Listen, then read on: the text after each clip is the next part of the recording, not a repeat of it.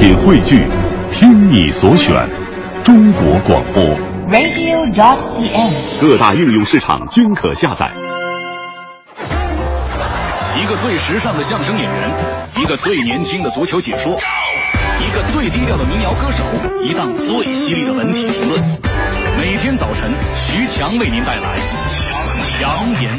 今日文娱知多少？欢迎收听强言道。大家好，我是徐强。房祖名容留他人吸毒案被判刑六个月，并处罚金两千元人民币。据我徐强所知，房祖名在拘留期间写了三页纸长的这个道歉信给他的母亲林凤娇，表示承担一切责任，不再让妈妈担心，并且抱怨了成龙。看到那封信的人无不被其真诚所感动。有人说了，哎，徐强，这信件内容你是怎么知道的？嗨，监狱里犯人写的信件。都是要审核的。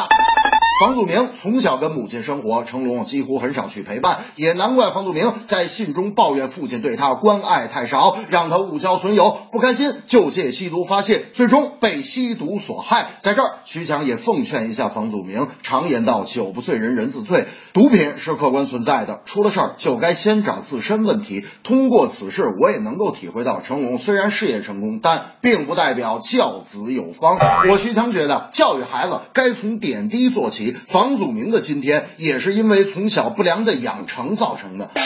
我们邻居小孩就是这样，天天打架，打架打输了回来跟母亲哭啊，他妈一听就急了啊，把你养这么大，你个头不比谁低，体格也挺壮，怎么一打架就输啊？孩子一听这话，哭得更厉害了，妈，我找那小孩拼命去。母亲特别慈祥的说：“你给我回来，咱爷俩一块拼命去。”人民日报最近发表署名文章《国足胜利》，该点赞文章称赞了队员们的表现是可圈可点，国足赢的并不侥幸。但国外 ESPN 给出了一个相反的看法，认为成色一般的教练和球员只能小组垫底。足球记者马德兴认为，大战一触即发，媒体千万不要语不惊人死不休的制造杂音，灭了自己的威风。詹俊的经纪人五人认为，赢了比赛实属不易，但美美得了。国足现在问题还是很大的。网上舆论一致认为，当晚的亮点还是王大雷。我徐强觉得，当年王大雷接受媒体采访时说他喜欢痞子门将伊基塔，遭到了媒体的抨击。通过这场比赛，大家可以看到，王大雷确实是一级塔附身，而且是一个充满正能量的一级塔。贺伟在说王大雷生日快乐的时候，我突然想起了多年之前黄健翔的那声经典的呐喊。我们看王大雷点球，点球，点球！王大雷扑出去了，王大雷立功了！不要给沙特人任何的机会！伟大的中国门将他继承了中国队的光荣传统。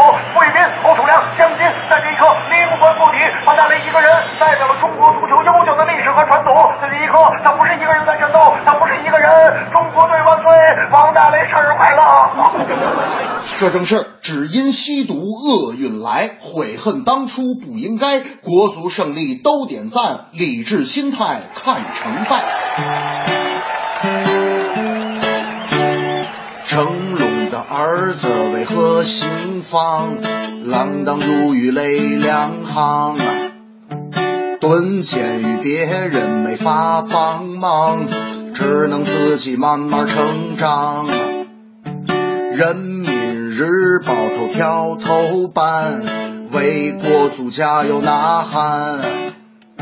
胜利的庆祝实在短暂，前方的路漫漫。